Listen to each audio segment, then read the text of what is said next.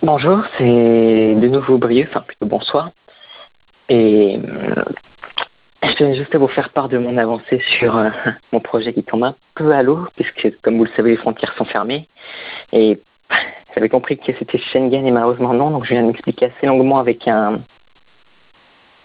un comment ça s'appelle un, douanier euh, belge qui a refusé l'accès au territoire, donc je vais devoir rebrousser chemin et retourner à Nantes. Bon, j'ai plus qu'à croiser les doigts pour survivre et je vous souhaite à tous bonne chance pour euh, ceux qui vont aller en Suisse en espérant que la frontière. Et quelques brèches pour vous. Bon, sinon, sur euh, la route, j'ai eu le temps de réfléchir à, à ce que deviendrait le monde après l'impact.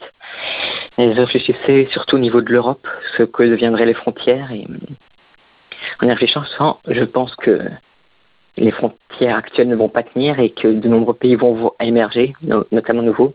Donc, je pense notamment aux pays qui ont déjà des fortes tendances euh, à l'indépendance, comme enfin les régions plutôt, comme la Corse, la Catalogne ou l'Irlande, enfin l'Irlande, euh, l'Écosse, excusez-moi. enfin bon, j'espère que vous irez tous bien et bonne chance pour la suite.